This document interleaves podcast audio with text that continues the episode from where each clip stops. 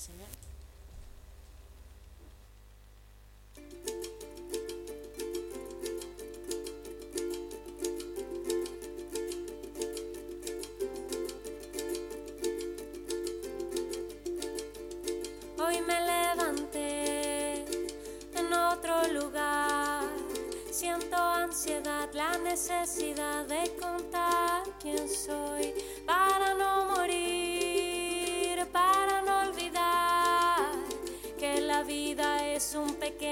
soplo de libertad. Hoy seré canción.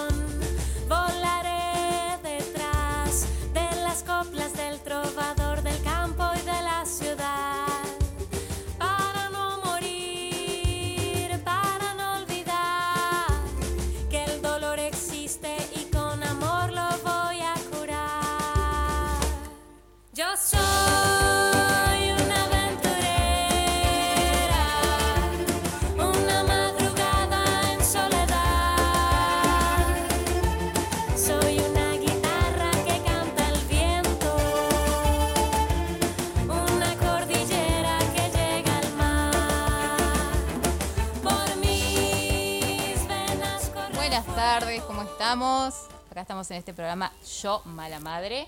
Estamos con los invitados hoy, Andrés, Leo y Roxana. Hola, ¿qué tal? Buenas tardes. Buenas, ¿cómo les va? Un placer estar acá, muchísimas gracias. Hola, buenas tardes, ¿cómo andan? ¿Todo bien? Muy bien.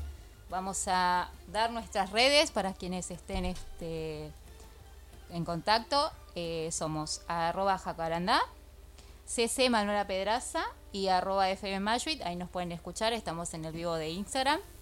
Eh, arranquemos con Dale, el día. cuando vos quieras. Muy bien. Hoy tenemos eh, unos invitados especiales. Vamos a hablar de la columna de Roxana. Y eh, la tenemos a Mirin también. A mí Ah, también, sí, con su columna de todos los viernes. Perfecto. Tiempo. Vamos a ver cómo está el clima hoy. ¿Tenemos el clima? Y Belén de Escobar, actualizado, 27 grados, sí, en este momento, este, despejado, está bastante pesadito. La Día verdad que veraniego, no veraniego. está Eh, campera. para, para ser julio.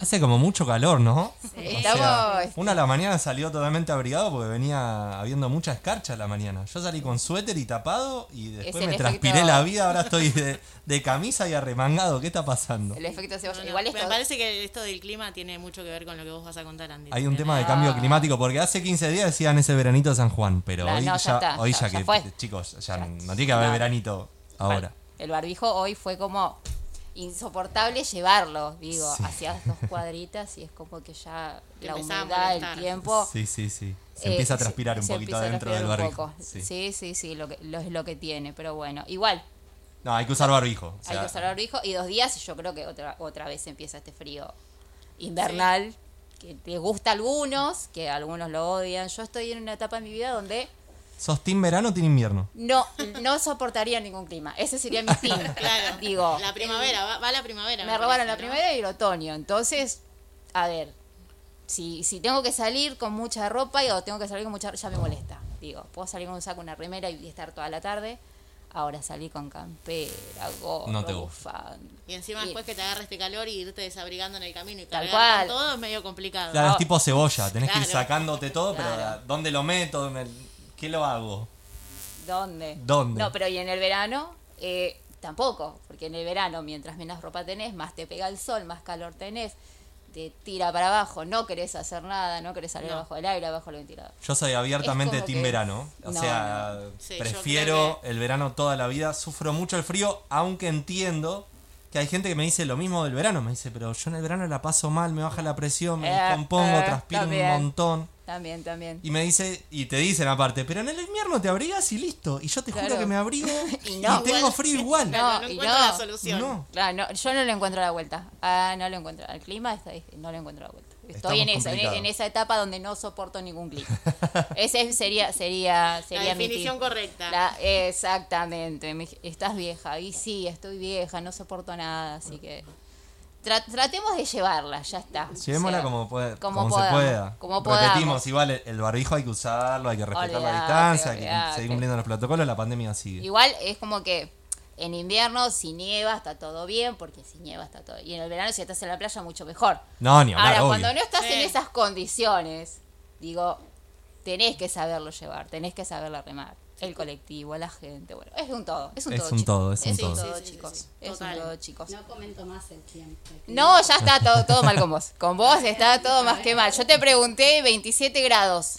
Un día de julio es... es- No, es que es raro, Ah, es, para, llamativo. Es para, es para cuestionarlo. ¿Qué pasa? Bueno, eh, de, de hecho, eh, o, o por lo menos me pasa a mí, que, hab- que hablo, no sé, con mis viejos o con mis abuelos y te dicen, che, cuando nosotros éramos chicos, en invierno hacía frío de Claro, en verdad. invierno, sí. Y estaba todo escarchado y hacía un frío que no hace ahora en estos inviernos. Y bueno, de eso venimos a hablar un poquito. me ¿Qué está parece pasando? que, la, la escarcha, yo que soy un poco más grande que todos, la escarcha no la veo hace muchos años. Y me acuerdo de tener que ir al colegio y caminar todas esas cuadras, cruzar la Panamericana y en ese momento había un campo que teníamos que recorrer. Y, Ah, y sí, era, sí, era- sí. era- Era era intenso, era intenso, era nuestro bariloche, sí, sí, era sí. Escarcha, escarcha, escarcha. Hoy ya no, hoy ya eso no, No no, lo tenemos. Claro, Creo que las fue una sola vez que, que vi una escarcha bastante. Es que pasan do- Importante. dos cosas al mismo tiempo. A ver, yo lo veo porque vivo en el cazador, en una zona muy en el fondo del cazador, entonces hay mucho verde y bueno, ha- hay escarcha y se congela el auto y hay que tirarle agua Sí, al auto y todo. Pero es verdad que eh, como van creciendo las ciudades y va creciendo las zonas construidas, se forma una isla de calor y eso retroalimenta a que ha- haya una temperatura más alta en las zonas urbanas. Claro. Entonces obviamente eh, no escarcha. Claro, sí, sí. Sí, sí, sí, total, totalmente. Extrañamos. Yo me- Ni vemos, le- eh, o sea, perdemos lugares verdes para ver dónde puede estar escarchado y al mismo tiempo al perder ese lugar verde hay más calor. Más Claro. Sí, yo recuerdo que mi mamá me decía, vamos corriendo al jardín así entramos en calor. Claro. Yo tenía un frío, no tenía, no tenía muchas ganas de Mami, salir. no tengo No, ganas no tengo ganas la verdad que no hace falta ir al jardín hoy con este mintiendo porque frío. yo respiro ese aire frío que me hace mal. ¿Te dolía el aire frío? ¿Viste? No estaba muy Yo errada. no quiero decir que cuando era chico, no lo quiero repetir mucho, pero la verdad que te dolía el aire frío. Cuando, gimnasia a las, a las 9 de la Ah. mañana, No, no. Era difícil, chicos, correr. Yo tenía gimnasia ¿Te a la las nariz? 8, 8 de la mañana, eh, acá, Polideportivo Mashuit, y nos hacían correr cuatro vueltas a la cancha de 11. Inhumano totalmente. Inhumano, no no, hacía no, no, no yo siempre ¿Qué falta. necesidad? ¿Qué necesidad? No, yo siempre presentaba el presente SAF, ¿viste? Es el que, Sí. el que te sacaba y te eximía de todo lo que podías hacer. Capaz que venía cuatro veces en el mes. No eras team importa. gimnasia. No. No eras team gimnasia. Ahora hago gimnasia. Ahora, Muy bien, ahora hago muy gimnasia. bien. Pero de, yo creo que me llegué a llevar, sí, gimnasia seguro. Fija. Sí, no, sí, sí, sí, porque lo, lo odiaba con el alma. Tener Ah. que estar ahí a la mañana temprano era como intenso.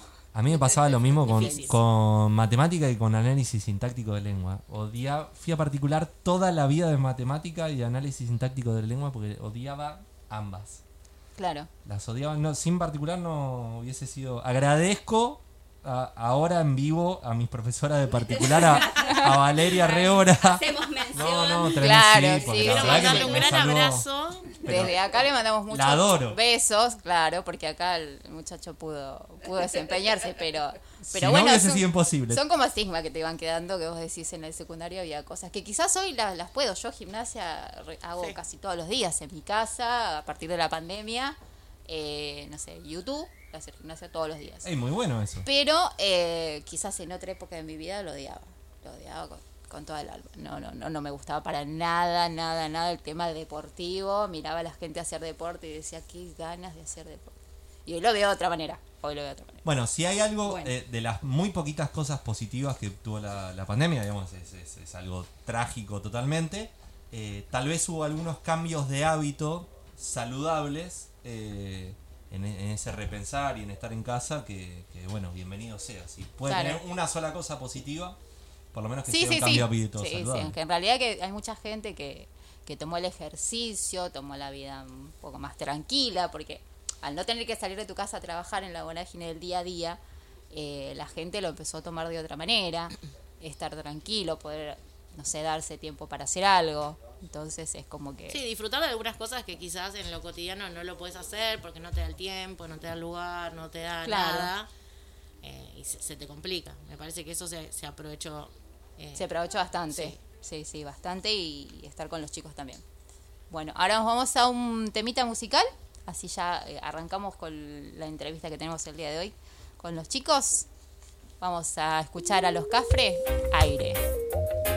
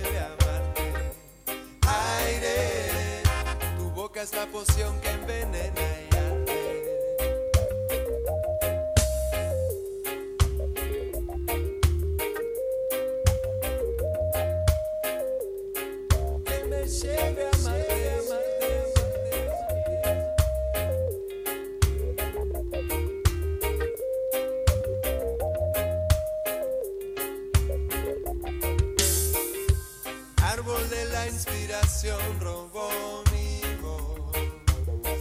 Se quema mi luz y vuelvo al mundo inmundo.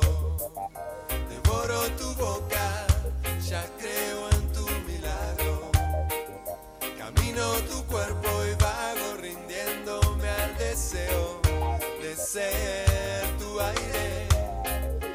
Rendido al deseo de ser tu aire, el dulce veneno de ser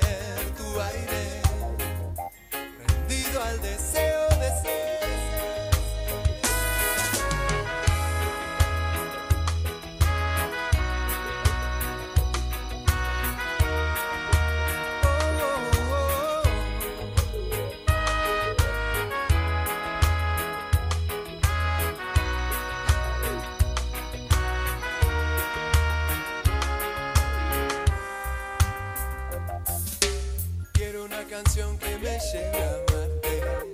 Aire, tu boca es la poción que envenena y arde. Aire, quiero una canción que me lleve a amarte. Aire, tu boca es la poción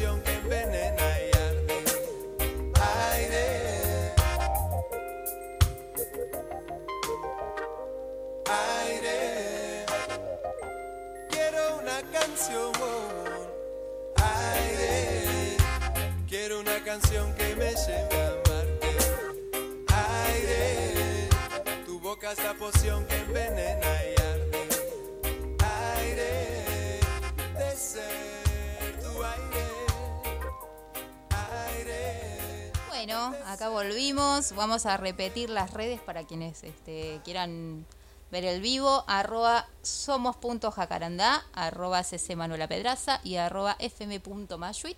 ¿sí? Hoy tenemos la entrevista con dos eh, personas muy especiales. Andrés Muchili, preséntese, señor. Preséntese, señor. Bueno, eh, mi nombre es Andrés Musili. eh, soy un funcionario público del municipio de Escobar, que estoy a cargo de la UGC1 del centro de Belén de Escobar y aparte formo parte del equipo in- interdisciplinario de Escobar Sostenible. Muy bien, y tenemos a Leonor Rombola. Rombolá. ahí Ah, sí. está, ahí está. Eh, soy Leonor Rombola, como bien dijiste, Nancy querida. Eh, soy coordinadora de la UGC número 11 de la localidad de Mateo, también funcionaria pública. Y además, mamá de cuatro hijos, eh, Hermosos. Eh, me imagino. Eh, la maternidad. Como para no entrar en detalles, Oh, ¿no? oh. Adolescentes. Sí, sí, dos Uh. adolescentes, adolescentes, gemelos, 18 años, y Mm. tengo una nena de 10 y una nena de 11. Perfecto. Así Mi pregunta es, perdón, Max, ¿cómo hiciste? Porque yo cuando me dicen gemelos es como que a mí me agarra como terror, porque yo tuve una, o sea, tuve dos, pero una cada en su tiempo. Y es como que no podía con... ¿Cómo hiciste con dos a la vez? Y difícil fue muy difícil. Fue muy, muy complicado porque yo era muy chica cuando los tuve, tenía apenas 20 años y que te vengan dos bebés que ni siquiera sabes qué quieres hacer con tu vida y tener dos bebés en la mano es como muy complicado. Y lo hablo así porque no no no no es que sea cruel, pero Claro. eh, fue complicado del tema de criarlos, tenerlos, te lloraba uno, te lloraba el otro y o sea, la crisis que padeces también del el posparto. El posparto, el posparto que... muy complicado, la angustia y la angustia sumada a que te lloraban. Dos vidas al mismo tiempo y no sabías cuál agarrar Claro. primero. O sea que fue bastante complicado. Fue, fue complicado, lindo ahora, pero complicado hace 18 años atrás. Claro, entonces, mucha ayuda, ¿no? Me imagino que mucha ayuda de, de- de todos lados. Porque, Más o menos, más o menos en ese momento no, no, es como que las mujeres todavía no estábamos tampoco tan, tan empoderadas, Claro, nos sí, costaba sí. un poco eso, entonces era como que si las tareas de cuidado estaban abocadas solamente a las mujeres, y éramos nosotras las que te, te levantabas a la madrugada, cambiabas pañales, hacías mamadera, no dormías y encima las tareas domésticas. claro, las tareas domésticas. que uno parece que combo, eso no, ¿no? lo puede dejar de hacer, digo. Es como que no puedo dejar de lavar los platos o no puedo dejar de barrer la cocina, pero en realidad en ese momento que, tengas los platos sucios o que no hayas barrido la cocina, no es tanto como atender dos criaturas o No, una. en- en- totalmente. entonces, pero uno no se saca de la cabeza que en realidad esas tareas pueden esperar, ¿no? Es lo que nos impone. Exactamente, exactamente. Por eso fue difícil. Tuve ayuda así mucho de mi vieja y de amigas que fueron muy solidarias en su momento, que un sábado a la noche, en vez de estar saliendo con sus amigas, que era lo que hacía cualquier piba de 20 años de edad, se quedaban conmigo ayudándome y entonces como que fue una, una crianza eh, popular, digamos. Claro, sí, sí, mujeres, Es colectiva, porque Colectiva. después es itinerante. Pasas el pibe acá, pasas el pibe allá, un rato con la tía, un rato con la abuela, un rato con la vecina. Totalmente, en esos momentos descansabas. Claro, momentos descansabas. querés dormir, querés Es dormir. la frase de las amigas te salvan y te salvan Las en amigas te salvan, Claro. te salvan en serio. Es, es, sí, sí, es sí. como que, sí, sí, sí, olvídate. Crítica para eh, palo para, para nosotros, digamos, para el colectivo masculino Eh. hetero cis, que eh, chicos, vamos por la deconstrucción. Claro, tal cual. Eh, las tal tareas cual. de cuidado acabamos de, de ver y, y celebramos todos el reconocimiento de, de, de la antigüedad eh, por, por IGE de, para la jubilación de, de las amas de casa. son trabajo. Yo siempre pensé, eh, siempre no, porque es mentira, porque uno se va deconstruyendo mucho. Te vas Eh, sí, pero desde hace unos años lo que, lo que, lo que pensaba y con todo este debate que se dio de, por suerte, ¿no? De la, de la ampliación a- al 100% de, de, de adultos mayores eh, en edad de jubilarse con cobertura provisional, era lo, y que la gran mayoría eran amas de casa, era lo siguiente, o sea, si uno tiene que pagarle a alguien para que limpie su casa o cocine o le, o le cuide a uno de sus hijos, eh, quiere decir que es trabajo. Si no, vendría alguien y diría, ah, no, pero esto yo te lo hago de onda. Claro, sí, sí, Eh, sí. Entonces, es- además de que, obviamente, bienvenido sea que desde hace unos años es trabajo registrado, Claro. o, o debería hacerlo. Eh, pero si uno tiene que remunerar eso es porque claramente hay una tarea de trabajo. Tal cual. Sí, Aparte, llega un momento que por ahí tampoco te rinde pues tener que salir a, a la calle a trabajar y pagar a alguien para que te cuide los pibes, porque entonces terminás cambiando la plata y decís, bueno, me quedo en mi casa y los cuido yo. Una frase Sí, típica sí. de, de muchas Sí, mujeres sí, que sí. dicen, la verdad que no me conviene pagarle eh, el trabajo porque lo que gasto en la niñera eh, es al final lo que gano de laburo. Bueno, me quedo en mi casa, los crío Los yo. cuido me- yo, y los cuido yo y claro. También el- el- me, me parece que el, el debate también te- es ¿qué hago? ¿Cuido o trabajo? O trabajo. ¿Cuido o estudio? O sea, las mujeres siempre estamos en esa línea muy fina de tener que elegir si nos, si nos abocamos a las tareas de cuidado de la crianza o si podemos desempeñarnos y desarrollar nuestra vida personal tanto estudiando, trabajando, o sea, tenés la economía también ahí media limitada, dependiendo de otra persona, que generalmente es el masculino, es el que trae la, la plata a la- casa. Y que no está, no está bueno pedirle plata a nadie y está buenísimo tener tu propia plata y decidir, ¿no? Tener, aunque sea del amor de tu vida y el mejor marido de la historia. No está bueno todo el tiempo tener que pedirle plata. No, Entonces, totalmente. Es una cagada como mujer sí, tener sí, que sí. ponerte en ese lugar de decir... Por eso mismo, o sea, ahí tenés ya tenés un, un- una, una desigualdad muy marcada que es ¿qué hago? ¿Crío Claro. a mis hijos? ¿Trabajo? ¿A qué me dedico? O sea, Claro. Sí, y, sí, y sí. sí. y ni hablar sobre la desigualdad que existe en el salario entre hombres y Claro. Sin lugar a dudas. Eso Totalmente. también, Eso eso, también. Eso chicos, también es eh, Hombres, algo blancos, heteros, sí, somos los privilegiados del mundo, entendámoslos. Claro, Sí. sí, sí. Y vayamos por una deconstrucción por ese lado, Claro. porque sin lugar a dudas es así. O sea. No, sí, la igualdad tiene que, que ser para todos, es la, es la palabra. Bueno, Andy, contanos un poco lo tuyo. Te cuento un lo poco lo mío. A ver, eh, yo me sumé al equipo de Escobar Sostenible porque desde que ingresé en el municipio en el 2016, en ese momento en la dirección de licencias de conducir, en la vieja dependencia que estaba en Mitre, enfrente del Teatro Seminari, por suerte, por mis privilegios de hombre blanco, hetero, cis, eh, de una familia de, de clase media, eh, me pagaron la universidad a mí los primeros cuatro años. Después me dijeron, bueno, Bueno, ya, Ya la está. tendrías que haber cada, cada uno con cada uno, ya ahora, está. paga- ahora trabajas Ya te toca. y- Claro. los años que te siguen te los pagas Claro. como corresponde. Eh, entonces tuve la posibilidad de trabajar en empresas nacionales y multinacionales que reciclaban en su oficina, ¿no? Y, eh, y en el barrio donde, donde viví la mitad de mi vida, en el Cazador, los vecinos agrupados en una asociación vecinal que se llama CUDEC, habían formado, yo todavía no pertenecía, pertenecía a mi papá, habían formado un punto verde y le pagaban una cooperativa para que se lleve los reciclados, Mira los bien. reciclables. Entonces yo ya En- tenía en- roce con ¿Qué, el- qué con año estamos hablando de eso? No, Más estamos o menos. hablando de tal vez 2010. 2010. Ah, Sí. bien. Entonces yo ya venía con ese roce. Cuando ingreso por primera vez a- al municipio, yo siempre había trabajado en, en el ámbito privado, empiezo ahí en licencia de conducir y con otro gran amigo mío y el mejor, el, eh, el primer trabajador, viste que dicen, viste, Perón tiene una frase, era el primer trabajador, el primer trabajador, chicos, es Pablo Uris. Claro. Pablo Uris es el primer trabajador. Bueno, quien está a cargo de. eh, hace la relación en el municipio con las empresas de recolección de ramas y de basura domiciliaria. Sí. Pusimos tachos de colores, eh, pusimos carteles y empezamos a hacer reciclaje de oficina y para el público, porque pasan más de 100, 200 personas por día por esa oficina, para que se haga reciclaje en esa dependencia. En ese momento el municipio todavía no reciclaba, entonces lo hacíamos con el SEAMSE. Pablo, mi Sí. amigo, me hacía eh, la gamba de hacerlo con el SEAMSE. Después lo pasamos a atención al vecino en el 2018 cuando ya había empezado Escobar Sostenible y en el centro de atención al vecino empezamos a reciclar y después en el 60 aniversario lo pasé a- al Palacio Municipal.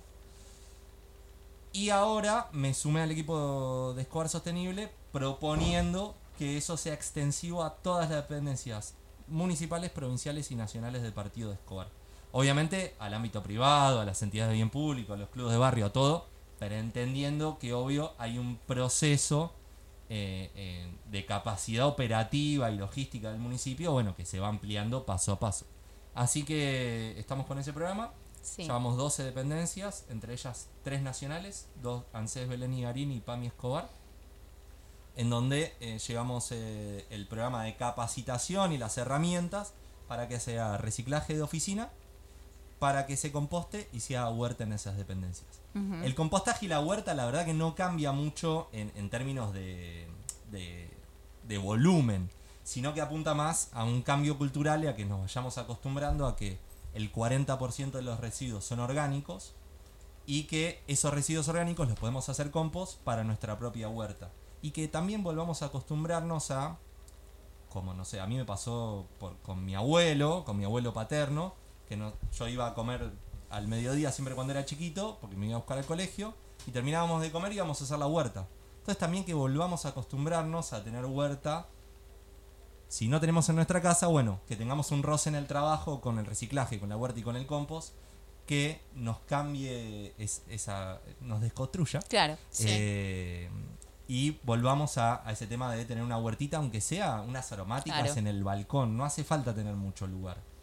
Sí. Esa- Cuesta, esa más cuando sos más grande, cuesta más implementar esas costumbres que cuando sos pequeño. Ni hablar. Claro. Por eso la importancia también que en las entidades educativas se empiecen también a generar estos espacios de aprender a reciclar, de aprender a compostar y de aprender a que esto también genera trabajo en otras personas y a- es parte de la economía circular con lo que nosotros tiramos.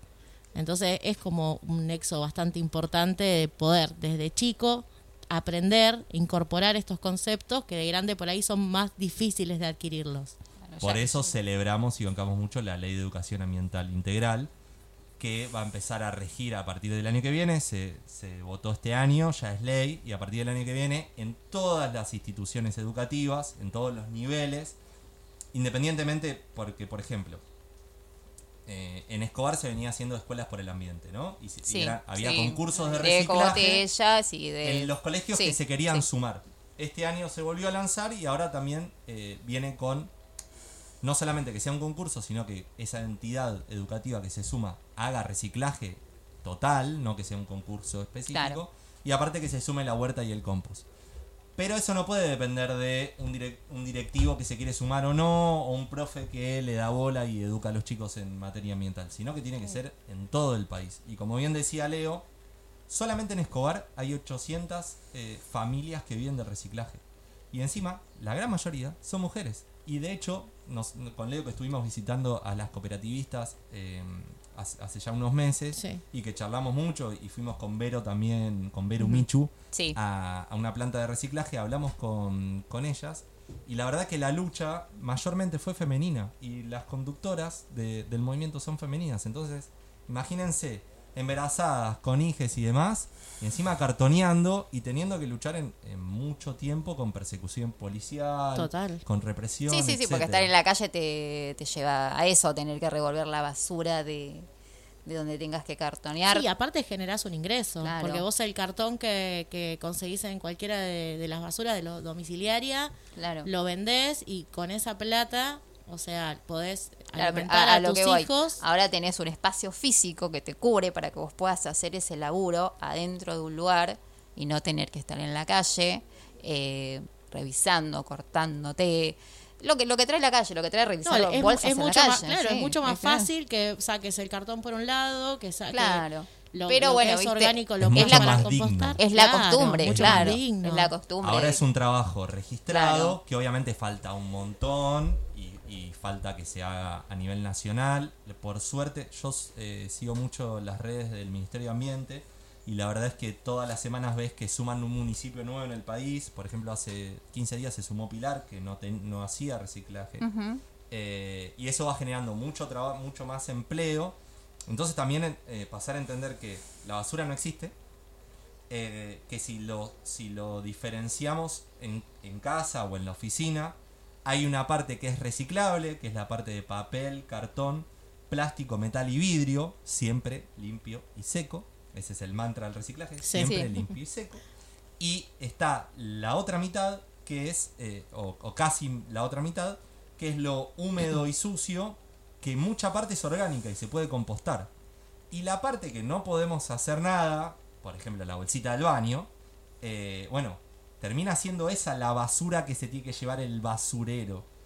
Entonces, realmente se ve, si uno lo empieza a hacer en casa, que no hace falta Sí, tener sí, tachos sí, de claro. colores ni nada. No, eh, Es que justa- lo- justamente yo iba, eh, quería comentar algo, hablando en relación a lo de la pandemia y lo que dejó, lo que no dejó, y bueno, eh, me parece que fue un momento el año pasado en el que muchas familias aprendimos, y me sumo yo a eso, a, a darnos cuenta en el tacho de basura qué es realmente lo que lo lo que abultaba, porque empecé a discriminar, empecé a sacar por un lado el cartón, por un lado el vidrio, y lo que me quedaba era, o sea, de lo húmedo, que lo podía hacer compost, y lo otro que, te- que lo tenía que sacar. La verdad es que la, la pandemia fue para muchas familias en este sentido, y muchas escuelas de acá, de, de Mashuit, por lo menos, eh, se suman a esto, a estas actividades, y nosotros como papás de esos niños que están que nos vienen y nos traen las propuestas, las sumamos y ahí Sí. nos damos cuenta, porque es como dice Leo, eh, a los adultos no- a los adultos, a los más grandes, nos cuesta por ahí esta cuestión de eh, el reciclado. Porque venimos con otra, Con otra cabeza, con otra cabeza. Porque nadie te lo explicó. Y porque, Esa- porque no, exactamente, exactamente. digamos, si querés te cercenaron el derecho de, de saber que, que eso no es basura y que es materia prima y que es empleo registrado para un montón de personas, vuelvo, repito, sobre todo mujeres. Sí, sí. Eh, Fíjense entonces- la importancia, ¿no? Que da la, la vuelta que da la basura, que de algo que nosotros considerábamos basura, hoy por hoy está dentro del mercado circular, donde se alimentan un montón de familias, que en su mayoría son mujeres, que están nucleadas en cooperativas, que perciben un sueldo por reciclar ese tipo de basura que Claro. nosotros creíamos que era Que en para realidad descartar. nosotros creíamos que era basura. Que- claro, porque totalmente, no es basura en realidad. Chicas, no es una basura. se entierra aparte. Claro. O sea, Claro, sí, sí. no- nosotros cuando damos las charlas siempre, y el otro día que nos tocó, eh, fue la experiencia más hermosa, porque fue en el, en el Colegio Preuniversitario Ramón Cereijo y en el Instituto Lantieri, eh, que hablábamos con, con les niñes. Lo- yo les preguntaba, ¿ustedes entierran la basura en su casa? ¿O la barren abajo de la alfombra? Obviamente Claro, sí, Todos sí, sí. decían, la "No, pregunta, no, no, no, a la eso". juntamos y todo eso. Bueno, ¿y por qué decidimos todos, o no lo decidimos, pero bueno, sacamos la, la bolsa y se la lleva alguien y desaparece mágicamente, enterrarla? Si bien tiene un tratamiento, la tierra y demás, no es, perdón, no es coherente pensar que obviamente eso va a tener un límite, además de consecuencias. Entonces, hay que... eh, el, el ambientalismo tiene como eh, las famosas 3 R. La primera es reducir. Después vienen reciclar y reutilizar. Pero primero hay que pensar en reducir. Entonces, todo esto que estamos viendo de... Estamos en invierno, hoy hace muchísimo calor. Vemos que eh, se inundó China de una forma tremenda. Los videos son tremendos. Se inundó Europa Central. Y se prendieron fuego Estados Unidos y Canadá. ¿Por qué? Porque el, el cambio climático genera eso. Hay zonas, porque, eh, por ejemplo, teníamos un negacionista como Trump que decía, no, pero si hace, si hace frío, que me dicen que el calentamiento Claro, global... sí, sí, sí. Hay Aparte, una zonas- persona como él no- nunca te va a dar la, derecha No, de que lo que estás haciendo mal. No, hay, jamás. hay zonas que se inundan y hay otras que se desertifican. Hay zonas donde hace un frío increíble, o sea, o, o un frío que no debería ser científicamente, y otras zonas que hace un calor que tampoco debería ser por, por ese momento del año. Claro. Entonces genera todos esos estos desajustes Sí, sí, a nivel sí. Ambiental. los, los cambios climáticos, que aparte el cambio climático genera, es uno también de los nudos de, de- de la desigualdad de las mujeres. Porque una mujer que vive en, lugares donde se inundan, o sea, al, al tener uno de los recursos más importantes que usamos nosotros es el agua. Una mujer que camina un kilómetro para buscar agua para su bebé, para su familia, para higienizar o para cocinar, para lo que sea, en vez de hacer un kilómetro tiene que hacer 25 para buscar agua potable y traerla de la manera que pueda en esos lugares. Eh, y generalmente las que hacen esa tarea son las mujeres. Y no solamente las mujeres, sino que las mujeres más pequeñas, que son las que tienen que tomar ese rol en la familia de ir a buscar ese suministro tan importante para la casa y dejan los estudios eh, y dejan eh, de, de- trabajar en muchos, en muchos de los casos. Entonces ahí volvemos nuevamente y te interrumpo siempre con lo mismo. No, Eh, es que A ver. ¿entendés? Acá. Que los cambios Claro. climáticos, o sea, no hay mucha, no, o sea, hay mucha relación entre lo que es feminismo y ambiente, porque los cambios climáticos también nos afectan directamente a nosotras y permanentemente. Tal cual. Por eso el llamado de ecofeminismo y, y por eso está muy en boga todo el tema de la copita y, y el acceso a, Claro. a- a- a los elementos de, de cuidado femenino, si se quieren llamar de alguna manera. eh, que, que y aparte está el debate. Che, ¿qué materiales se utilizan para, para los tampones? ¿Qué materiales se Claro. utilizan para las toallitas? Sí, sí, sí. ¿Esto no es cancerígeno? ¿Esto no nos hace mal? Claro, es que nunca se planteó, digo, nosotros... Claro, a nosotros Más allá de dijeron, contaminar y, Te y que no puede dispones, ser te tenés que reciclable. poner esta toallita, este tampón, que nosotros no sabemos ni cómo se fabrica ni de dónde viene, pero siempre siempre fue así. O Es- sea, es súper nocivo para Claro. es nocivo para la salud y más allá de eso tarda nosotros no sabemos qué consecuencia tiene a futuro. Miles de años en, sí. desintegrarse. no, no, no. Si no me equivoco, creo que leí alguna vez que tarda más o menos entre tres- casi 300 años en poder eh, Desintegrarse. desintegrarse Sí. el material de las toallitas o los tampones que usamos y aparte la, la, la importancia de la cantidad ¿no? que utilizamos en una etapa de que una mujer menstrua aproximadamente 40 años de su vida y que está 40 años cada vez que le viene usando este tipo de productos que son nocivos para la salud, nocivos para el ambiente y el costo carísimo. Claro, por eso hablamos tiene. de las mujeres que pueden acceder. Claro.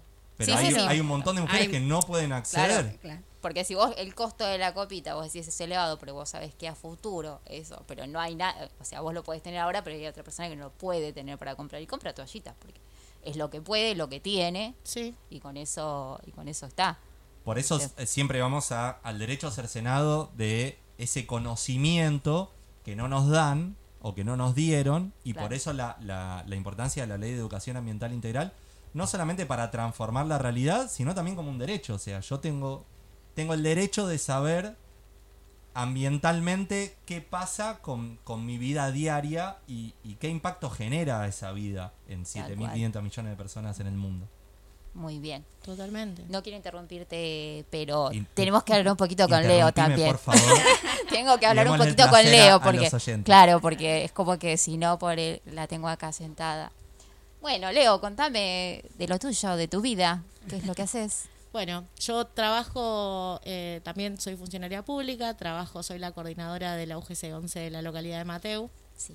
en la cual en una UGC se hacen un montón de tareas, de las cuales no es solamente lo que se hacía en un momento en el municipio, que era eh, llevar una máquina para que arregle una calle, o llevar una máquina para que arregle, para que haga un zanjeo, o lo que sea, sino que hoy por hoy se amplió muchísimo tanto el requerimiento de los vecinos como también las herramientas que tenemos nosotros como Estado municipal y que podemos dar ese tipo de respuesta a los vecinos desde desarrollo social, desde escobar sostenible, eh, desde un montón de áreas eh, municipales que antes no estaban contempladas en, en, en, la cu- en el currículum de, de- de que vas Claro, al sí, sí, sí, municipio solamente a reclamar Claro. por La- una luz, o por una calle. la calle, claro. Y costó mucho porque nosotros, la verdad que no, no, no teníamos ese tipo de dependencias en los territorios. Es verdad. Y la verdad que, que hoy por hoy haya un lugar donde el vecino se pueda acercar y pueda tener cualquier tipo de respuesta. Hoy por hoy nosotros ahora con la campaña de, de vacunación, que fue una campaña muy importante y la que estamos todos eh, pendientes, ¿no? De, de que si se vacunan los jóvenes, los más Sí, grandes, sí, los sí. más chicos, la UGC tuvo un rol muy importante en ese sentido porque el abuelo que no podía eh, anotarse, Claro. el abuelo que no podía o no tenía herramientas o no podía hacerle el seguimiento continuo a, a su estado del turno, Claro, se lo se hacíamos nosotros de la UGC. Tal cual. Y, y la verdad que a mí en, en lo personal es algo que me, me llenó un montón porque venían, yo llegaba y ya me estaban esperando y venían todos los días a ver si a ya si tenían tenía el la vacuna. Sí, sí. Entonces Sí, sí. tenía cuatro, cinco, seis abuelos esperando a ver y cuando les Cuando decías que tenían el turno, el era- turno, me imagino, una era era Bariloche. Era como feliz domingo. Totalmente, se ponían todos contentos porque a uno le había llegado. Claro. Después ya, eso se fue haciendo como habitual, ¿no? Sí. Se fue haciendo Eh, habitual. Las primeras fueron como las primeras vacunas, la celebración de todo el mundo. O sea, vos sabías que tu tío, tu mamá, tu papá se vacunaba y era como, wow, le llegó la vacuna. Es como, Sí, Sí, sí, sí. sí, le o sea, fue, fue algo muy, muy lindo y hoy por hoy, bueno, eso sigue sucediendo. Durante la pandemia, la verdad que también se hizo un trabajo muy intensivo porque fuimos el nexo directo con las dependencias como ANSES y como PAMI, Sí. donde también todo lo que era personal se acotó a lo virtual y fuimos nosotros desde los territorios, desde las UGC, de las dependencias municipales, donde pudimos dar respuesta a un montón de situaciones con los abuelos, las abuelas, las necesidades de las mamás, que me decían, me dijeron que no me daban a dar de baja la asignación, pero yo estoy preocupada porque si no la cobro no como, porque no Claro, estoy trabajando. sí, sí, sí. Y tengo que ingresar a la página. Y Claro, no sé y no- cómo y hacer. no sé cómo hacer. Y No no, tengo, tengo internet. internet. Claro, no tengo internet, no que es tengo, lo no tengo un celular No que tengo un se puede, no tengo una celular, computadora. claro. No, sí, Leo, sí, y, sí. y toda la gente que, que asististe con Claro. COVID, que estaba en aislamiento, que le llevaban el módulo alimentario, que le iban a hacer las compras, que le compraban los remedios. Sí. que también hay, hay mucho hay mucho Un trabajo a- social apoyo importante. psicológico Sí. de estar, Sí, a- sí, de sí. estar ahí, de, de que la persona no se sienta sola, porque el año pasado, ahora como que estamos un poco más acostumbrados, pero en el, en el momento, para un Claro. montón de personas era muy fuerte quedarse aislado o aislado y en la solo. casa. Totalmente, Estar aparte, A ver, estar enfermo y tener COVID, no. Ya ahora se asimiló, pero tener COVID en el barrio, en la cuadra, era, tiene COVID.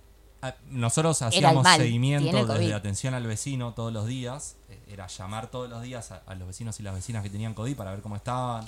para contactarlas con salud, etcétera. Y aparte para pedirle, por ejemplo, a Leo del UGC, Leo, necesito que le lleves un módulo a esta, a esta vecina o, o que le vayan a comprar los remedios o demás. Y había vecinos y vecinas, y de hecho me pasó con una vecina de Mateo que hablamos con Leo, que decía, yo no quiero que vengan porque no quiero que mis vecinos sepan que tengo COVID. Claro, Porque era la malo. vecina de la otra cuadra malo, sí. la fueron a linchar o, lo- o lo que sea. Es que sí, es, es Entonces así. estaba ese miedo también. Sí, sí, el miedo es ese. Y escúchame, una pregunta. Una mujer en la calle, ¿cómo se, cómo se toma una mujer saliendo a, a la calle, al todo, al maquinista, al, al que te, no sé, recoge las ramas y decirle, mira, este laburo no está bueno, tenés que hacerlo mejor? ¿Cómo es? ¿Cómo es el día a día una mujer haciendo este laburo? Porque es intenso. Sí, es, es intenso y como, como lo, lo- lo vuelvo a repetir, o sea, es complicado porque también el, el mandato, ¿no? El mandato cultural de- del general de la gente, del, en particular de los hombres, están acostumbrados de que siempre el que tiene que ser jefe tiene que ser hombre y mayor y como dice Andrés, si es blanco o rubio, mejor.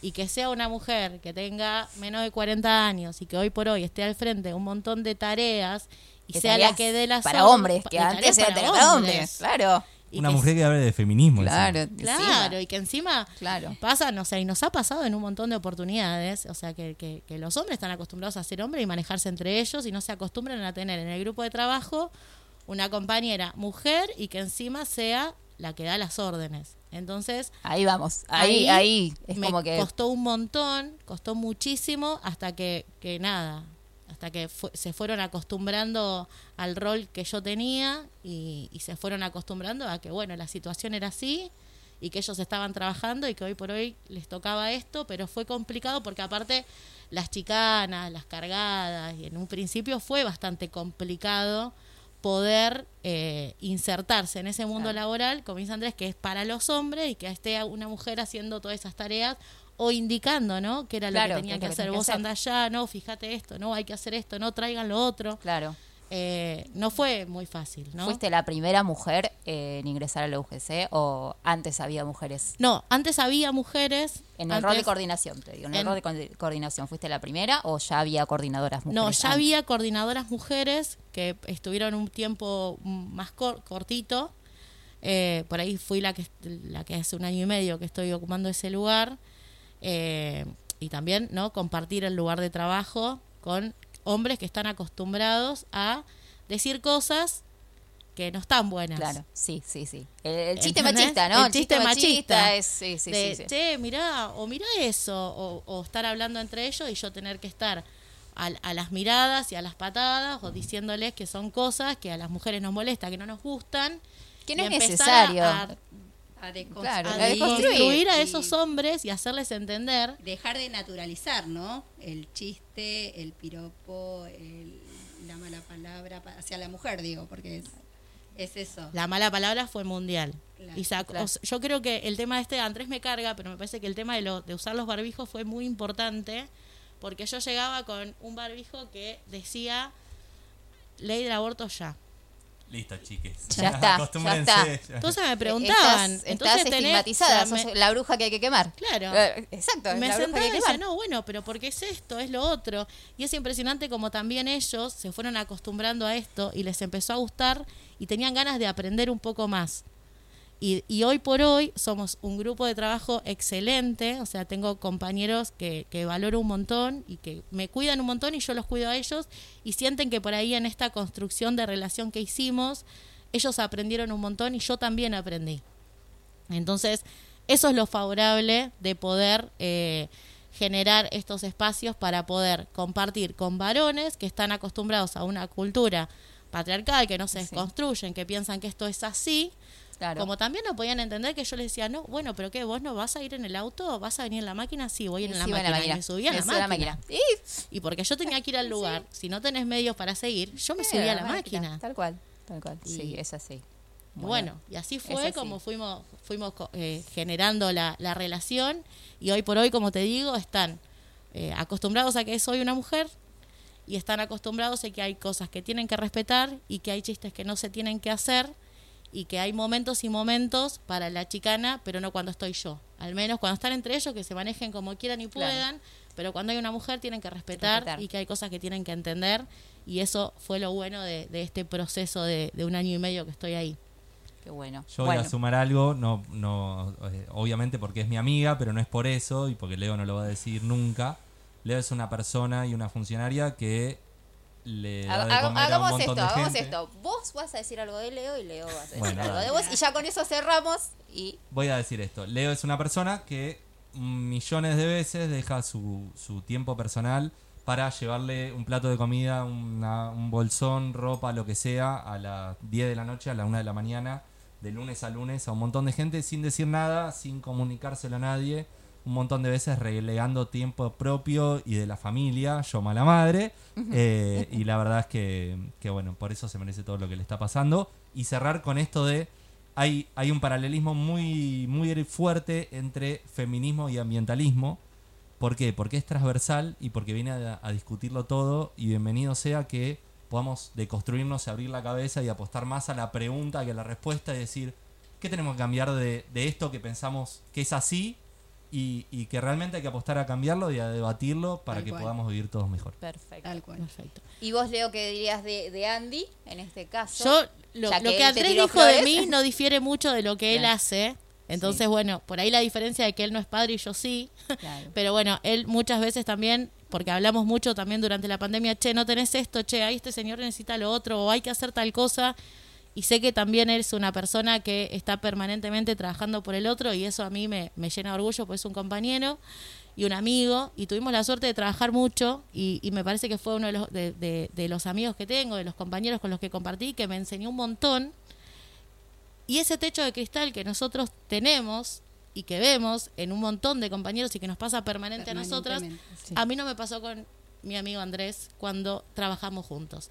Y eso hay que valorarlo porque no todos los hombres tienen ese gesto que tuvo él de querer y necesitar de que una mujer también se empodere porque él lo cree que eso también es parte de la justicia social y lo que venimos a discutir también, ¿no? Sí, sí, sí, una Eh, cabeza muy, muy abierta. Así que yo sí. valoro mucho eso de él y ojalá tengamos Ojalá más que nos vuelva Andrés. a tocar. Y ojalá que nos vuelva a tocar trabajar juntos. María. eso sería genial. Sí, sí, sí. sí, Última sí. pregunta Bueno, antes amigo. de terminar. ¿Yo mala madre? ¿Yo mala madre? Yo mala madre, totalmente. Asumo mi rol de mala madre. Tal Soy una cual. mala madre, me olvido de las tareas de los chicos. Son las nueve de la noche y todavía no sé qué voy a preparar para comer. Tuve la suerte también de tener un compañero de vida que si yo no cocino, cocina él. Si yo no tendí la ropa, lo hace él. Y si yo llego tarde, no me cuestiona por qué llegué tarde o no me pone los palitos esos en la rueda que suelen hacer Claro. algunos. De que maridos. llegué y no está la comida y los chicos están sucios y la ropa no está Totalmente. limpia. Soy plena y feliz y me parece que eso también a mí me Claro. ayuda a ser mala madre porque uno hace lo que siente y lo que quiere Lo que y hoy puede, por hoy hace lo lo que puede con lo que tiene. lo que tiene. Totalmente. ¿Te ves un yo mal padre? Yo deconstruyamos todo. y la ta- las tareas son compartidas y que sean colectivas y que, viva- que reine el amor y la igualdad. Muy bien, bueno chicos, un gusto haber tenido con ustedes esta entrevista. Les agradezco de corazón que hayan venido. La Un verdad que fue placer. muy lindo. Felicitaciones por el programa, la verdad. Sí, Aparte, muy lindo. venir acá te Muchas sentís súper cómodo. Está buenísimo. Muchas gracias. Por muchas haber gracias. venido. Gracias.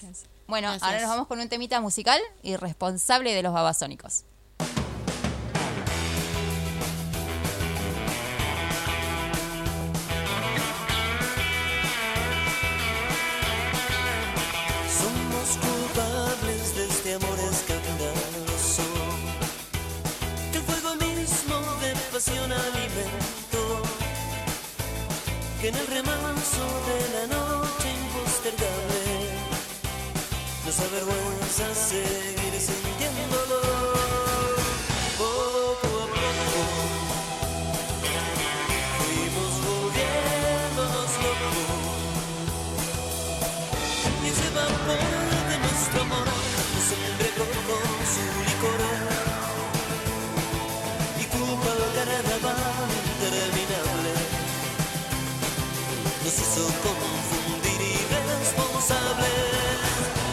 Fuimos carnes de la intriga esquivan de la imprudencia del rumor hoy desató que descubiertos por la luz de la mañana nos castigaron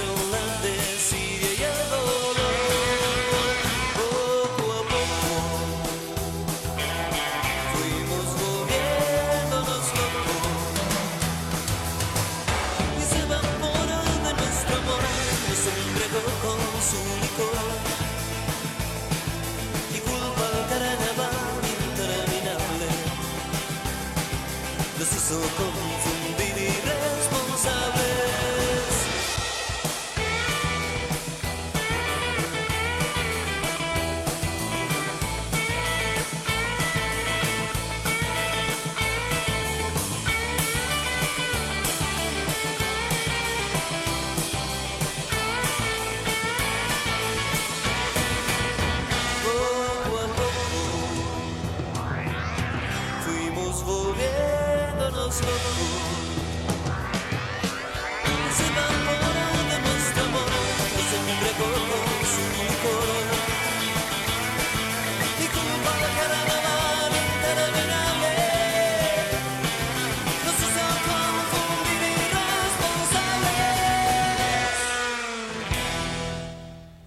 Bien, seguimos en la tarde. Ahora vamos a la columna de Rosy. Mejor hablar de ciertas cosas. Mejor, hablar, de, ciertas, cosas. Es así. Bueno, Espera, me hago la cortina. ahí vamos. Ah, tenemos que presentar que se nos se sumó Miriam.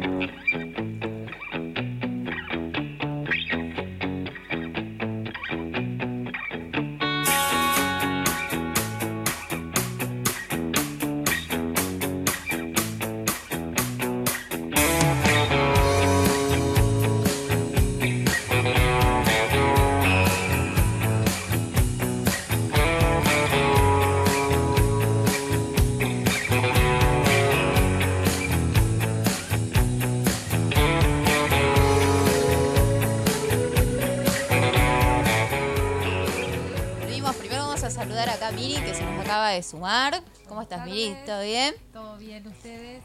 Todo bien, todo bien. Acá estamos. Bueno, Compartiendo.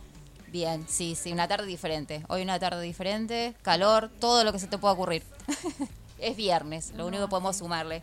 bueno, y nada, le vamos a mandar eh, saludos a, a Michu. Pobre Sí. Michu, se nos quedó sin voz. Que se mejore. Mucho té de jengibre, el té de jengibre ayuda mucho a lo que es la voz y relajarse también. Bien. Eso es lo que, lo que ayuda. Unas vacaciones Sí, también. Sí, más que el té de jengibre. Más que el té de jengibre en las vacaciones, como que ahí ya Pero sal- bueno, le salían todos los males. un abrazo grande, grande y que se mejore pronto. Y al resto de las chicas, al Vamos, resto de las Michu, chicas de Yo Mala de Madre, que Sí, son Nachu, Mish, Mish y Dai. y Dai. Dai que Ceci. también, Dai también andaba con sus eh, problemas así difónicos, un poco de, de, mo- de mocos. Es, es del tiempo. Un abrazo enorme para todo Jacarandá. Para ay, todos. Que se todos, que se recuperen. Es verdad. Bueno, ¿de qué vamos a hablar Bueno, hoy? Hoy este, lo que traje es, yo sigo con las siglas. La vez pasada hablamos de ESI, hoy vamos a hablar, vamos a intentar introducirnos un poquito en lo que es IBE, ¿sí? Que eh, las siglas son, son las siglas de la interrupción voluntaria del embarazo. Eh, nada, contarles un poquito acerca de, de esta, de esta ley ¿sí? que, que se sancionó en el 30 de diciembre del 20 del año pasado. Ahí estuvimos, ahí estuvimos un Eh, par.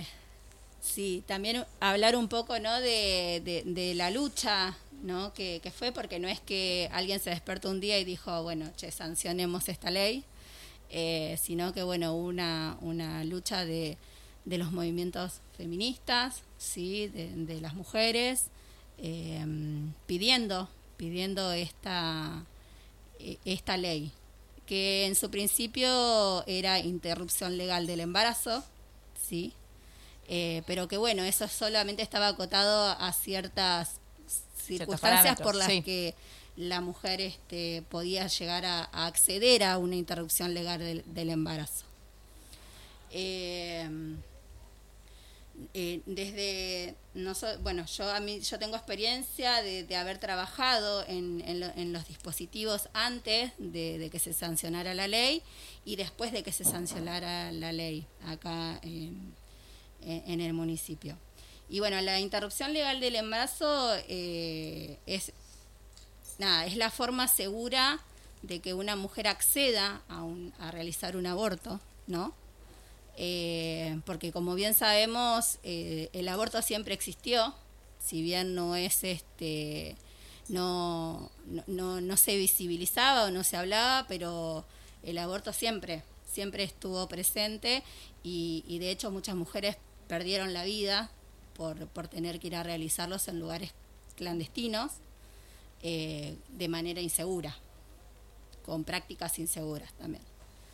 Em, Y aparte después llegar con un aborto más realizado a las guardias, a, a llegar de la, de la peor manera y ver de la forma que te puedan salvar porque ahí, ahí ya no... No, ta- No sé, hay cual. mucho para aparte, hacer. Este, la- las técnicas usadas por ahí también no, no o sea, no, no era nada, no, no había nada como, como, como decirte, no había nada estipulado, no había nada reglamentado con respecto a, bueno, a ver de qué manera se realizó el aborto, porque, no sé, hay muchas eh, maneras, uno podía eh, consultar a una amiga, podía ir a consultar a alguien que sabía, que le referenciaban que lo hacía, con mucha suerte si uno podía pagarlo, entonces se lo hacía de una manera segura, pero las que no lo podían pagar, este, estaban estas sugerencias de eh, los métodos más caseros, vamos a decir. La aguja, el perejil, la percha, eh, Y- eh, y todo sí. lo que conlleva, todo lo que, Sí, lo, lo que viene, ¿no? no, no Sí, sí. Y, y bueno, esta, mm, esta lucha de, de- las mujeres en, en reconocer ¿no? Eh, este derecho a, a elegir que, que tenemos eh, fue muy dura porque eh, se tuvo que, yo pienso, ¿no? Que se tuvo que como que demostrar en demasía por qué estábamos exigiendo el aborto legal. Y como que todo el tiempo eh, debíamos dar mm, más, más y más y más fundamentos. ¿sí? Todo el tiempo teníamos que estar demostrando por qué. Teníamos que estar este em, peleando con, con, estas estructuras eh, que, que nos imponían de que, bueno, a ver, eh, eh, nada, te gustó, listo, eh, te pasó, aguántatela. Eh, si bien eh, en la primera etapa, que como yo dije que en realidad era interrupción legal del embarazo, había unas, unas causales por las que la mujer podía llegar a, interrumpir su embarazo, eh, eran muy acotadas. ¿sí? Era si una mujer por producto de una violación eh, podía llegar a acceder a, embarazo, a, la, a la interrupción del embarazo, si eh, corría riesgo de vida la, la mujer eh, y eh, si la mujer tenía algún tipo de discapacidad. Esas eran como las tres grandes, vamos a decir, eh, fundamentos, porque... Sí, te- causales por causales, las que una, claro, sí, una sí, sí. mujer puede lle- podía llegar a, a- a interrumpir ese embarazo. Sin tener en cuenta todo lo que el- todo el contexto, ¿no? Sin tener en cuenta eh, la mujer dentro de lo que es eh, la sociedad, dentro de lo que es la economía, dentro de lo que es la accesibilidad a ciertas em, no sé, a, a las eh, lugar- a la accesibilidad a la salud, accesibilidad a, a, poder este llevar adelante también ese embarazo, eh, sin tener en cuenta si detrás de ese de ese embarazo eh, había era producto de una violencia de Claro, género sí. que estaba sufriendo esa mujer, eh, sin, sin tener en cuenta nada de eso. La interrupción vol- eh, voluntaria del embarazo viene a plantear todas estas cuestiones, ¿sí? Eh, el derecho a decidir principalmente de la mujer y, y después poder este centrarnos en, en la integralidad de esta, de, de- de esta mujer, ¿sí? Dónde se encuentra, cómo accede, eh, si bien, bueno, falta como, como un montón con el tema de la implementación, porque nosotros los podemos ver un poco más acá, estamos en Buenos Claro, Aires, sí. tenemos más acceso. Sí, no sabemos en qué, en qué lugares, en qué ámbitos no se cumple, digo, porque por ahí llegamos y empiezan con las trabas, trabas, y cuando llegaste te dicen, no, mira, pero se te pasó la fecha y ya ahora no podemos. Sí, sí. Eh, La, la ley lo que contempla es que uno puede acceder a la interrupción voluntaria del embarazo hasta la semana 14 en, en primer nivel de atención. Eh, y bueno, y se hace de una manera se- eh, segura o sea, y acompañada eh, con un profesional de la salud y este el trabajo social, el trabajador social acompaña pero ya no lo hace como, como en el primer momento que lo hacía desde el lugar de tener que justificar ¿sí? ese aborto, sino que ahora ya lo hace desde el lugar de acompañar ese proceso. Que no es un proceso fácil tampoco, no es que yo eh, decido hacerme un aborto todas las semanas, es, es, es un es, un proceso en el cual también a veces llegan mujeres en el que tal vez escuchándolas y al mitad, a la mitad del discurso este, se encuentran o ellas se observan y se centran y deciden no hacerlo también. Eh, pero la gran mayoría de las que llegan están seguras de que, de que realmente lo van a, lo van a realizar y esta, y, y esta ley viene a garantizar de que sea de una manera segura, ¿sí? con, con, con la medicación que tiene que ser, con eh, los controles que tienen que tener y el acompañamiento que tratamos de garantizar nosotros. Claro, sí, sí, sí. A Pero ver, creo que está la ley de los mil días y eso es lo que también a veces llega, llegaría a frenar, ¿no? Para compensar esa situación de, de sentir que no vas a poder y cuando no, ya es la decisión. ¿Cómo es para una mujer eh, que está en el distrito, acá en el territorio, el caminito que tiene que hacer para conseguir llegar a Bien. una interrupción? Sí, nosotros acá en la, en la provincia de Buenos Aires este, lo que tenemos es eh, en el Ministerio de Salud de la provincia de Buenos Aires funciona lo que es este, en la parte de em, salud sexual y reproductiva, que es la que tiene sí una línea em, que es el 0800 222 3444. Después lo volvemos a repetir para que lo tengan. En ese 0800 uno se comunica, ¿sí? Eh, le hacen una breve encuesta y derivan un turno, dependiendo del lugar donde uno, donde uno viva, ¿sí? se, se, mm, se deriva al lugar, eh, al centro más cercano al domicilio. Eh, una vez que tenés el turno, te dicen, bueno, te tenés que dirigir a tal y tal lugar. Acá, específicamente en Escobar, tenemos tres CAPS en lo que es atención primaria de la salud. Y este, en el segundo nivel de atención tenemos el, hospital, el hospital Eril. Eh, eh, los CAPS de acá de, Escobar, uno es este, el Carrillo, que queda en Cabot. Eh, el otro es este, en Sala Lali, que quedan Las Lomas.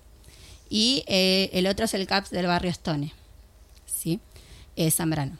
¿Y qué va a encontrar esa, esa persona cuando llega con ese turno que se le otorgó por teléfono? Bien, nosotros eh, eh, en, un- en un primer momento tuvimos que trabajar mucho esta cuestión de cuando llegaba esta mujer, ¿sí? Con, con este turno previo desde que lo designa la provincia, eh, para que no sea eh, estigmatizada de alguna manera, ¿sí? Porque en un momento se, se llegó como hasta plantear este lugar, bueno, por un lado las que están por IBE, por otro lado las que están para una atención eh, ginecológica. Eh, entonces, nada, llega, eh, se anuncia, dice que tiene el turno, de hecho a los CAP se les avisa, eh, porque ya hay días determinados. Por ser en el Carrillo tenés los días viernes y en las otras dos salas los días miércoles. Entonces, eh, se dirigen esos días determinados con el turno, se, se los anota y pasan a la, a la consulta con la ginecóloga. Una, O sea, primero la ginecóloga. primero la ginecóloga, ¿sí? Quien es la que hace toda la parte de eh, la entrevista, más lo que tiene que ver con eh, último periodo, eh, si hay alguna ecografía que se haya hecho la, la- la mujer previa, eh, y si no, ella indica, ¿sí? Análisis de sangre y ecografía para constatar de que realmente esté de las semanas que más o menos la, mujer está, está refiriendo. Eh, en esa misma consulta eh, solemos estar los trabajadores sociales, ¿sí? Eh, ya más desde el lado de ver cuál es su red, su composición familiar, eh, no para, no desde, desde la posición de ver si lo puede o no lo puede hacer en este momento, sino para decir, bueno, sí, que lo haga o no, que no lo haga, sino para ver con quién cuenta en el momento de que se va a llevar adelante la práctica. ¿Sí? Sí, sí, además cómo es su realidad, ¿no? ¿Qué la está llevando desde lo social a tomar esa decisión? Exactamente, exactamente. Durante la pandemia, que a mí me tocó estar en uno de los dispositivos, eh, muchas de las mujeres que llegaban eh, lo que referían era que no tuvieron el acceso al método anticonceptivo o porque en su momento la sala no estaba funcionando y entonces no sabían a dónde ir a buscarlo o porque no llegaba el método anticonceptivo o eh, bueno por diferentes causales, ¿no? La- la- el evento que es el embarazo no deseado. Exactamente. como causales, la in- inexas- Sí, y claro. acceso la- Al, al método al método anticonceptivo. Pasó mucho, a mí me llamó la atención porque de, de- de, no sé, de 10 entrevistas, ponele 7, dijeron, lo que pasa es que, bueno, la salita cerró y entonces, obvio, cerró por la pandemia o se estaba atendiendo en otro lugar y, y la, mu- la mujer no llegó a informarse dónde, entonces quedó sin poder este, seguir con su método anticonceptivo. O algunos que tenían pla- planificado este, mm, ligaduras, que también... Claro, el control del DIU, no el sé. control tenía el DIU. control del DIU, no, no tuve ginecóloga, no me pudo controlar, se me pasó o pasó lo que pasó. Exacto, exacto. Y bueno, eh, hacemos la entrevista o en conjunto o separados, si eso lo define cada profesional, eh, para ver este cuál es la, red que, tiene esta mujer, cuál es su situación sociosanitaria y socioeconómica también. Eh, y, luego de que se le indica hacer todas estas eh, ecografías y análisis, sí, que se hacen, que es todo gratuito, no se paga nada, vuelven a la semana siguiente ya para que la ginecóloga pueda explicar cuál es el método y cómo llevarlo adelante. Y ahí es donde nosotros nos ponemos en el rol de acompañamiento, sí, porque tenemos que ver eh, en qué momento lo van a realizar, dónde van a estar. O sea, solo la ginecóloga y la trabajadora social, no hay consulta con salud mental. En este momento no. No. En este momento, en los CAPS, no. No. En el ERIL entiendo que sí. En el ERIL te- eh, es este, pero es, son otras semanas de gestación. Eh, ellos tienen el equipo conformado con psicólogo. Sí, sí. Así que bueno, nada.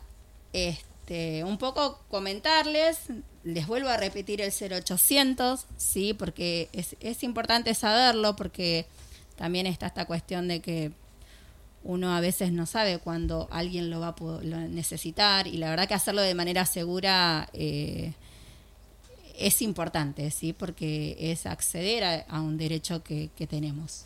Uno- Exactamente, se perdió tanto tiempo por ese derecho, ahora ese derecho hay que hacerlo valer, siempre hay una amiga, alguien que te va a estar consultando eh, y decirle, mira, tenés los métodos, es confiable, hay médicos, hay personal que te acompaña, eh, es, es mucho más seguro. Es mucho más seguro. Sí.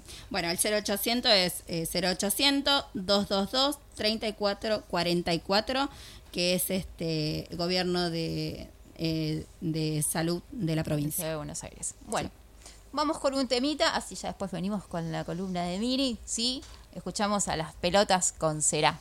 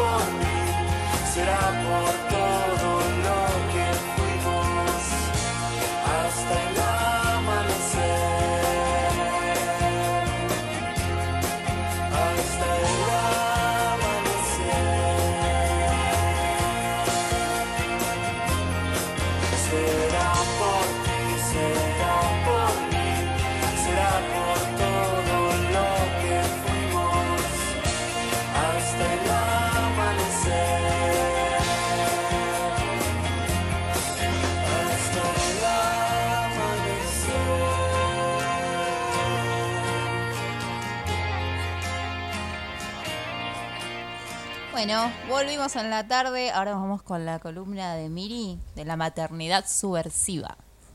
Buenas tardes para todos. Acá estamos sin la Michu hoy. Besote para ella de vuelta. Te queremos, Michu. Un beso grande, Michu, recupérate pronto. Igual no sé si te voy a devolver el espacio. No, lo estoy pensando. Mm, vine con un serruchito. ¿De qué vamos a hablar, Miri, hoy? Bueno, hoy vamos a hablar un poquito de plan de parto. ¿Ustedes saben qué es plan de, un plan de parto? Eh, más, o, más o menos lo tengo. Eh, Yo no. No. No. Bueno, La más chiquita me cayó así como de peluda de regalo, no me dejó preparar nada. Vein- 30 días antes quiso salir y el plan de Claro. parto se agarró me, fue desprevenida. se me fue el diablo el plan de parto. No, no, no, no se pudo. bueno, este, la idea es poder dar alguna información útil para la gente que nos está escuchando, Bien. que puedan apropiarse de su proceso desde el principio y buscar, hacer una búsqueda linda, una búsqueda desde el deseo de bueno, este, a dónde, cómo y con quién van a recibir a este ser que viene, ¿no? Así que bueno, armar un plan de parto es un proceso que empieza cuando uno toma conocimiento de, de que está esperando un hijo y entonces empieza a hacerse algunas preguntas, ¿no? Por ahí, este, al principio, bueno, va al primer lugar a donde puede, de acuerdo a la cobertura que tenga, al hospital, a la clínica, o llama por teléfono a, y pide un turno con su ginecólogo de siempre y arranca como, el, como lo primero, ¿no? Ir, bueno, con la tirita de levatés. Claro. ¿Y Y llegué y acá estoy. ¿Y ahora? ¿Y ahora? qué Hoy- sigue? ¿Qué La- sigue? Hoy las redes nos dan la posibilidad como, como más, más, está más a mano la información para, para enterarse uno de un montón de cuestiones que hay alrededor de esta elección del equipo que nos va a acompañar y de qué cosas son importantes ¿no? Eh, a tener en cuenta. Antes era un poco más complicado y uno se guiaba mucho por las eh, los, los, las, los, ¿cómo se dice? Las recomendaciones que te hacía tu Claro. hermana, la Sí, vecina, sí, tu sí. mamá, incluso a veces, ¿no? Y entonces se iba eligiendo el ginecólogo, el, ginecólogo, obstetra claro. en función de El obstetra de la mamá, a de la tía, claro, familia, tal cual. Una cosa Con así. este, con este, con el otro. Claro que si, que si fue el de tu mamá, ya la- cuando vos vas a tener, digo, no, va- Ese no tiene la es misma edad, el señor es un hombre grande, capaz ya está por Pero ha pasado, jubilarse. ¿eh? El, el día que vos vas a parir, le saltó la jubilación, no atiende más. Fuiste, ya está. Ahora hay como una elección más basada en el deseo, ¿no? Hay un también esto tiene otra contracara que es el menú a la carta de a ver cómo querés Claro. parir, dónde, Claro. este, si en el agua, si no en el agua, si bueno. Claro, y uno empieza a pensar, eh, uy, ¿cuál? ¿Cuál de todo qué? Es como que mucha información también. Sí, sí, sí, es- sí, sí, las chicas, yo veo que las chicas jóvenes se meten en las redes y hacen una búsqueda Claro. así como, bueno, que está de moda, ¿no? Yo recomiendo eh, ponerse a pensar, a informarse, a preocuparse uno por informarse este, cuál es la mejor forma de parir y nacer desde lo que está indicado, desde las recomendaciones de la Organización Mundial de la Salud, desde... Claro.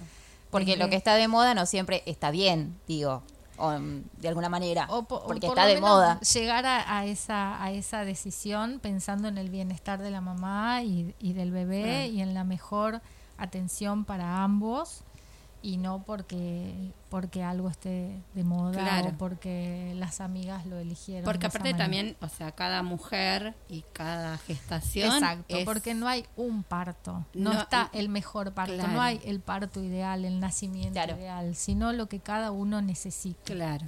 claro. cada mamá y cada bebé y bueno y cada familia que, que no que hace esa búsqueda después este más allá de digamos de lo que uno puede elegir en función de sus posibilidades está también esta cuestión de cómo se siente uno cuando se sienta delante de ese profesional, ¿no? Que te tiene que transmitir seguridad, confianza, aquella persona a la que vos le puedas hacer todas las preguntas que necesites y te dé el tiempo para escucharte, para responderte.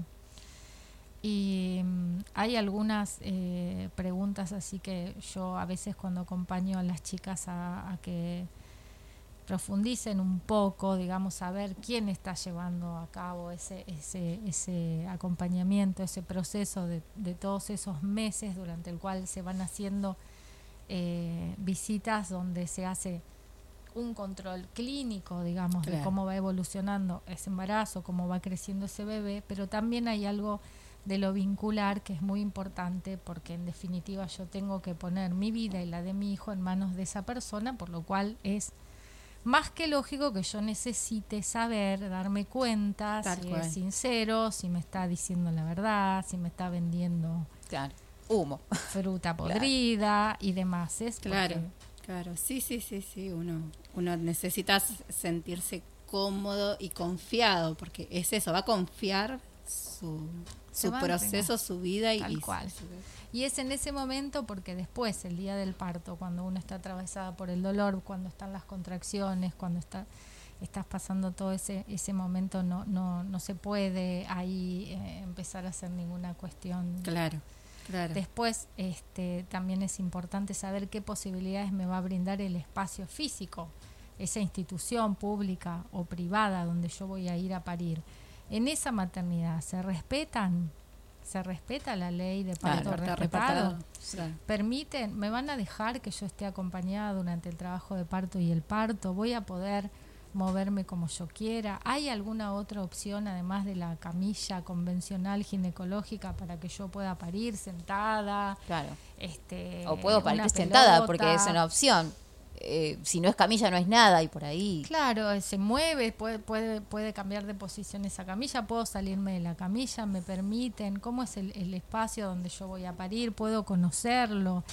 Me- eh, ni bien nace mi bebé, me lo dejan conmigo, se lo Se lo llevan. llevan. Cómo es todo, eh, cómo trabaja el servicio de neonatología de ese lugar. Habitualmente hay un trabajo previo con, con el equipo, que son esas ese curso de preparación para la maternidad o reuniones o durante los mismos controles prenatales donde uno va sabiendo cómo trabaja ese equipo y puede hacer todas estas preguntas.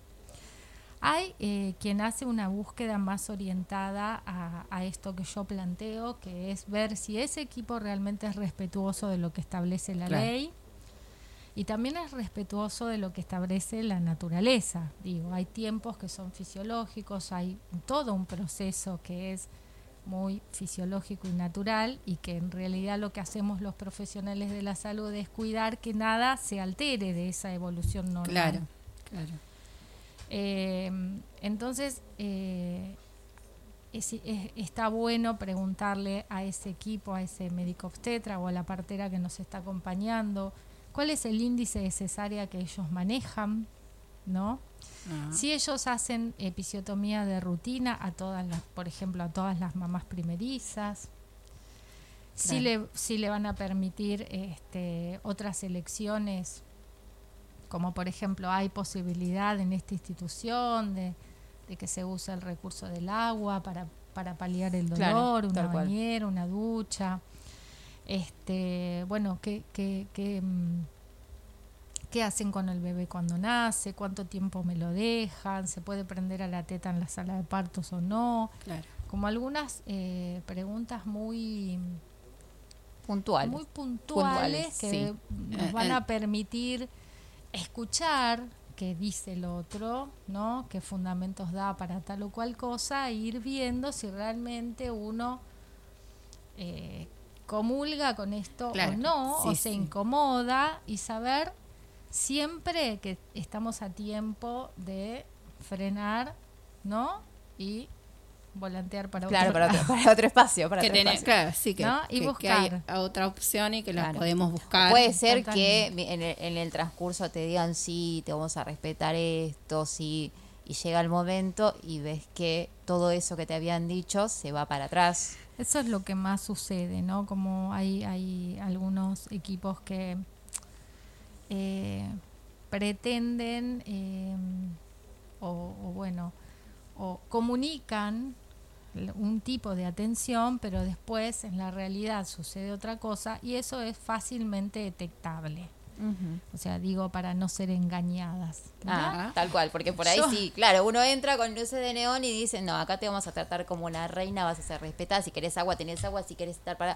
Y llega el momento y te dicen, es la A ver. camilla y no es nada. Es incómodo hablar de esto porque hoy me di cuenta, para mí es, es, es- es muy normal, ¿no? Pero me di cuenta hoy porque comenté en, en la mesa de la merienda con, con un familiar que, que iba a hablar de, ¿de qué vas a hablar hoy? No, voy a- pero que un plan de parto, pero que cómo uno va a ir a decirle al médico qué es lo que ¿Qué es lo que uno hacer? quiere? Claro, lo que pasa No, es que, claro, es que no es que uno le va, sino que eh, en realidad hay un montón de cosas en relación al parto que uno puede decidir y elegir libremente porque es su derecho. Claro. Y a lo mejor el otro no está dispuesto, no lo sabe, no lo conoce, no está en su, en su esquema mental. Y entonces, bueno, yo sé que todo bien, pero tengo que buscar otra cosa. Simplemente eso. Claro, nada claro. más. sí, sí, poder eh, decidir eh, si, si me quedo ahí o, sigo buscando. tener- y que hay opción también. Está bueno saber que hay Y opción. hay opciones este, en todos los, los espacios. Digo, hay instituciones privadas y hay instituciones públicas. Mm. Eh, y los equipos, o sea, todo el staff de médicos y parteras que trabajan en esos lugares no trabajan de la misma manera. Claro, claro. Entonces, tal vez si, si uno dice, bueno, yo quisiera eh, esto, esto y esto, y un profesional no puede, porque no puede, no, no, no, Claro, no no está dentro de su- de claro, sus sí, no está- posibilidades brindar esa atención, pero a lo mejor otros sí, y entonces nos, nos lo van a decir. Esto Poder, claro. pasa, este, cuando hay buena voluntad y buenas intenciones, pasa. Sí. Claro, el, Eh, el tema es no llegar ahí, que no pase. Eh, O ser engañadas vilmente. claro, exactamente. A eso Claro, voy. O sea, yo tuve dos, partos, uno en la parte pública, la primera, y en la otra en la parte privada, digamos. Y realmente los dos partos se, se han respetado de la misma manera, más bien la última llegó así como rapidito y me dijeron, bueno, hay que hacer esto porque no hay otra solución. Bien, mi plan de parto no era ese, pero bueno, me dieron la mejor solución para ese momento.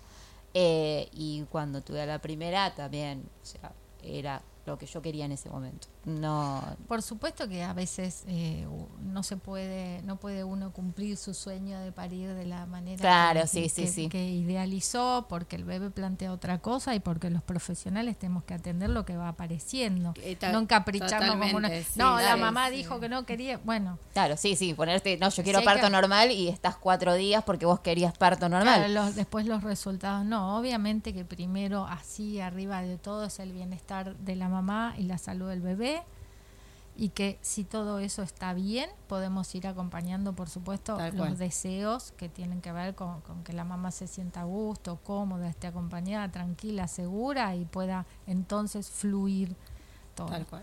El plan de parto escrito, lo que ustedes conocen o van a encontrar en muchas páginas web como plan de parto, es, es esto que eh, algunas eh, personas y organizaciones sugieren a las, a las parejas que presenten por adelantado en un servicio para dejar escrito lo que ellos desean que o no desean. Ajá.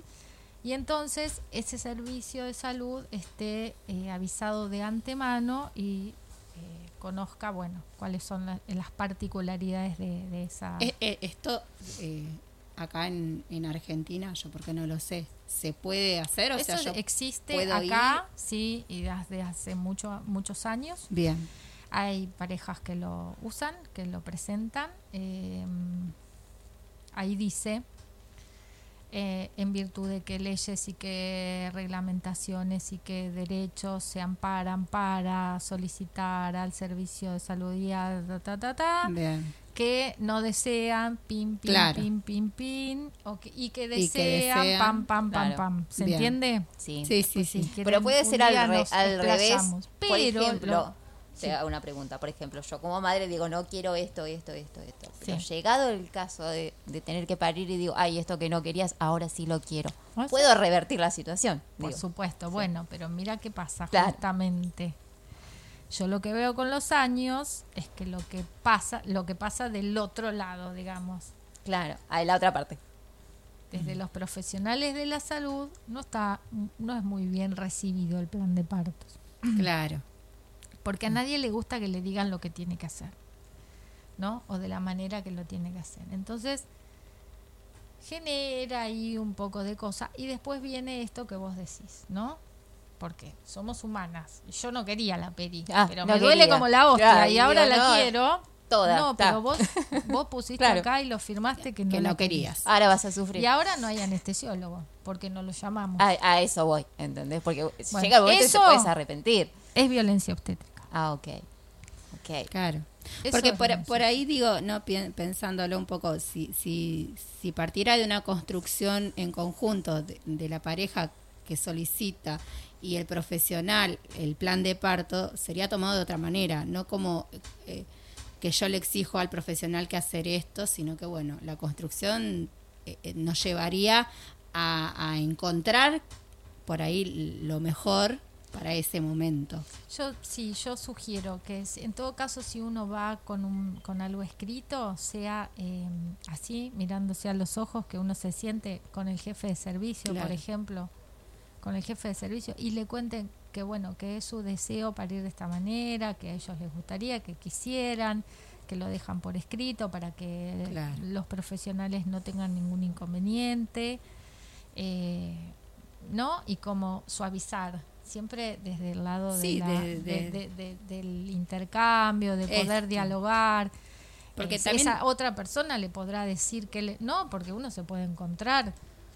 eh, Sí, no sé, por ahí yo Con puedo ir con una, idea, de- una idea que mm, ponele, no sé, se me puede ocurrir de, parir de alguna manera que tal vez el profesional me diga, bueno, es- esta idea que vos tenés de parir tiene este pro y este contra. y a veces uno termina dándose cuenta solo que Claro. hay cosas que, que están muy idealizadas, pero Claro. que en ese lugar, por más buena voluntad que tengamos, en ese contexto, tal vez que no se puede. No se puede. Y entonces, bueno, mira, esto sí, no hay ningún problema, no hay ningún inconveniente con esto, pero con esto tal vez que no podamos, tal Sí, vez que sí. si vos, si eso para vos es muy importante, vas a tener que buscar otro lugar, ¿no? Como Claro, sí, sí, mejor las, eso, las prioridades en otro lado que, que acá que no te puedo decir Claro, que sí, sí, cuando después Claro, se porque pueda a veces llegar. no es un capricho de los profesionales, sino que Tal hay cual. impedimentos de tipo edilicio o, Claro. o, bueno, de insumos o en general no, no Mm. sucede. Pero bueno, la pandemia nos ha puesto en alguna situación medio incómoda para poder eh, respetar, por ejemplo, la intimidad, el acompañamiento permanente, porque los espacios han sido cambiados Claro. todos. Eh, bueno, ingresar a gente que... mm, Ya, hoy, que por ejemplo, se puede se puede tener acompañamiento en el momento de A veces sí, a veces no.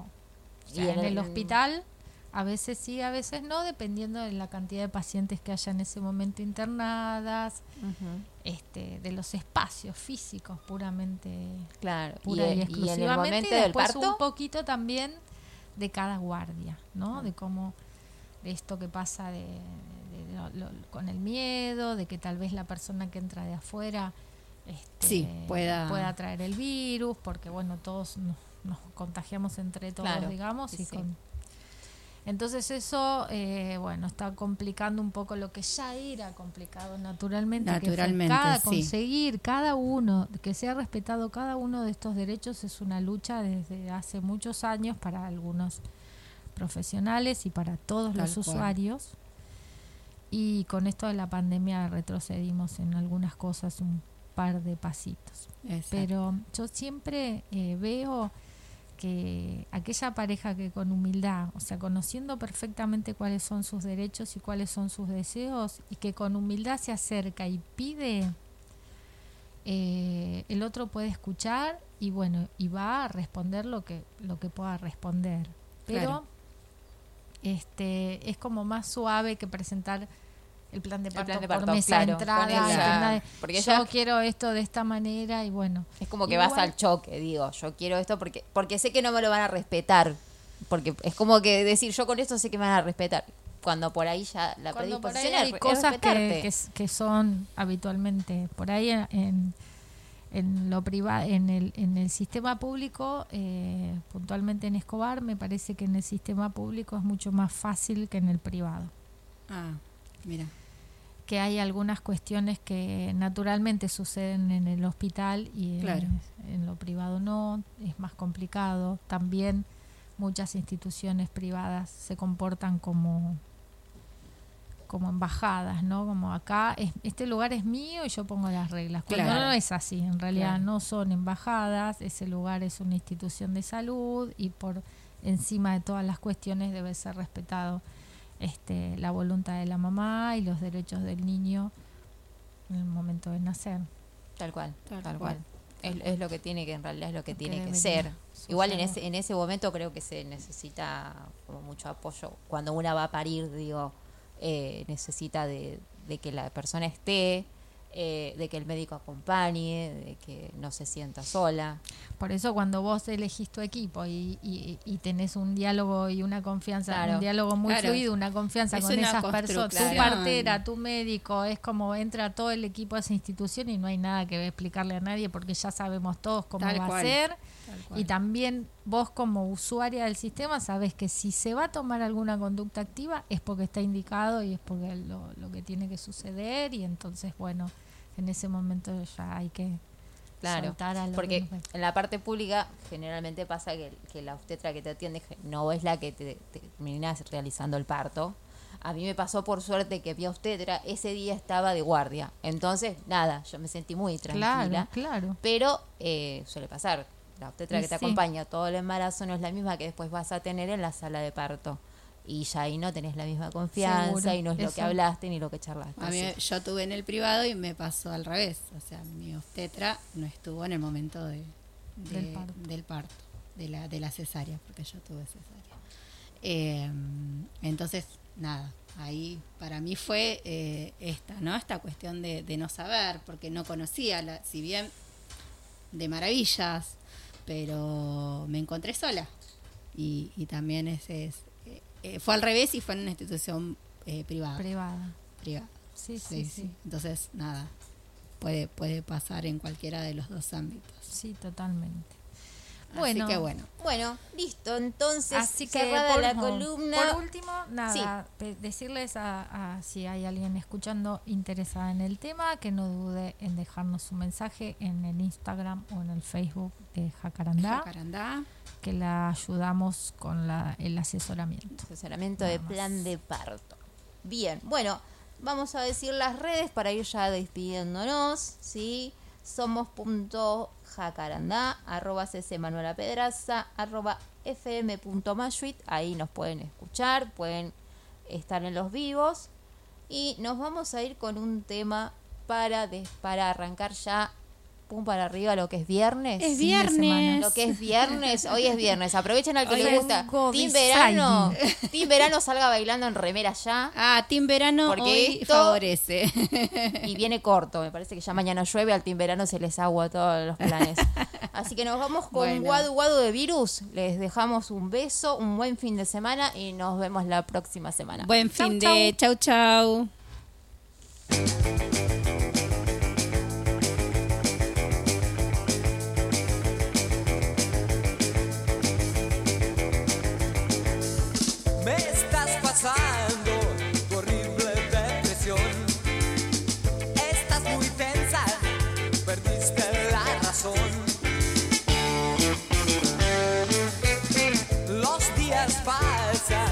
Seguir siempre igual.